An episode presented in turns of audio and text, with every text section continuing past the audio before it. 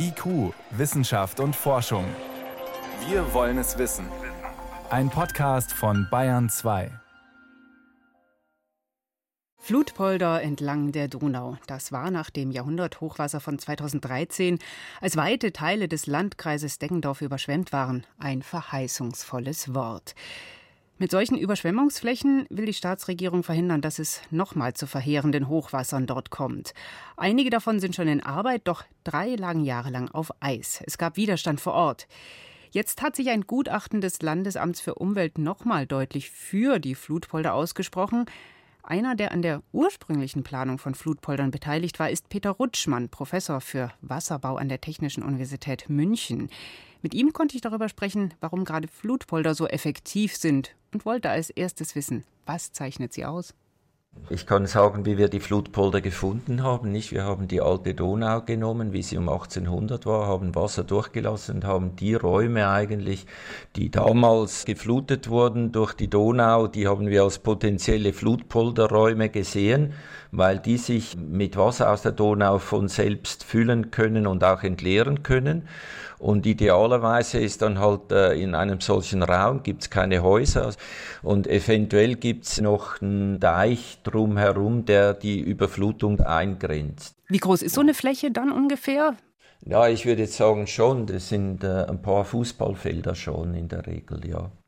Und wenn man die hat, es gab jetzt äh, zwei Standorte, die vor allem von Interesse waren. Bertholdsheim, das ist in der Nähe des Lech-Zuflusses in die Donau, und dann Eltelm-Wörthof beim Gebiet Naab-Regen-Zufluss.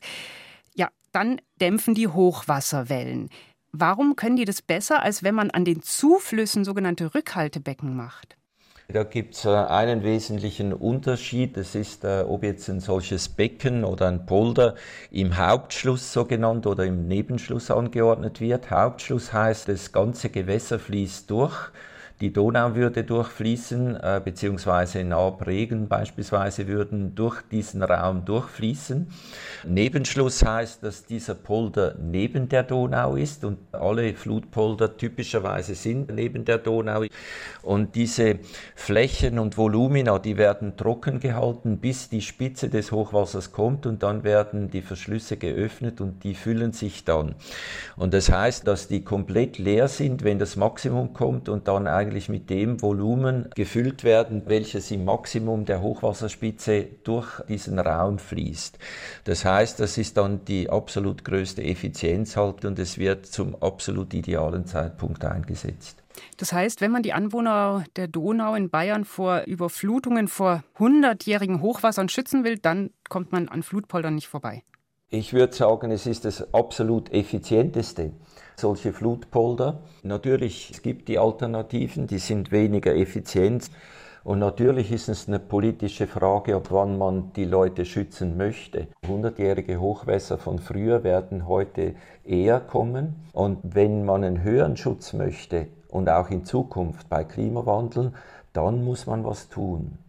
Jetzt sind ja Hochwasser, die über so einen großen Fluss wie die Donau kommen, das eine. Das andere, was wir jetzt in den letzten Wochen ganz viel gesehen haben, kleinräumige Überschwemmungen. Starkregen plötzlich, auch nicht gut vorhersagbar. Gestern Landkreis Hof, davor Landshut, Vierter Land etc. Was müssen wir denn da tun? Das sind eigentlich schon jetzt Effekte, die auch durch den Klimawandel getrieben werden sehr, sehr lokale äh, Ereignisse, die enorm schnell vonstatten gehen können, die sehr schwer zu prognostizieren sind. Also man wird versuchen, über Radardaten vorherzusagen, wo so etwas passieren könnte, in welchem Raum. Man kann vielleicht Vorwarnungen machen, aber wo es letztendlich abregnet, ist ganz, ganz schwer vorherzusehen. Kann ich mich da denn mit Wasserbaumaßnahmen schützen? Ja, natürlich, aber man kann zum Beispiel schauen, dass das Wasser irgendwo, was äh, als ein, ein riesiger Bach kommt, zum Beispiel abgeleitet wird, wohin, wo es weniger Schaden anrichten kann. Man muss schauen, dass die Brücken zum Beispiel nicht verklausen und dann Wasser aufstauen. Man kann Straßen bauen, die leicht erhöht sind und dann sozusagen als Deich wirken und Wasser aufnehmen können. Da kann man schon was tun. Es geht eigentlich wirklich darum, die Engstellen zu identifizieren und zu entschärfen.